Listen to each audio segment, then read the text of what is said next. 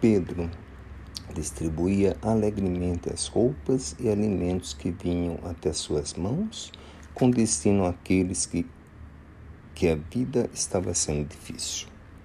Cada um que recebia das mãos de Pedro lhe doava um sorriso ou uma palavra amiga, e assim Pedro se sentia útil naquela tarefa que lhe tinha sido oferecida. Muita gente, uma fila muito grande, mas Pedro passou a reparar que ninguém ia embora de mãos vazias, pois parecia que as coisas doadas já tinham endereço certo.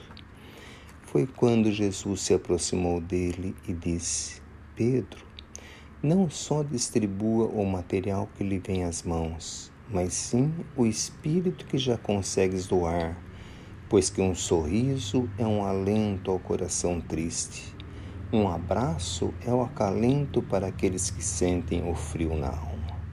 Assim, Pedro, estarás afugentando a tristeza, a desgraça, pois que quando doares de ti a bênção da caridade, para ti também é doada, dando-lhe força e alegria de vida.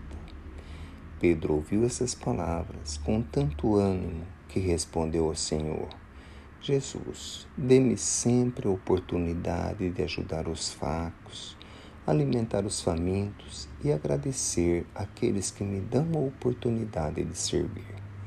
Jesus, com um sorriso amoroso, falou a Pedro: Pedro, hoje descobristes a alegria da vida, pois que amar ao semelhante é aprender a amar a si mesmo.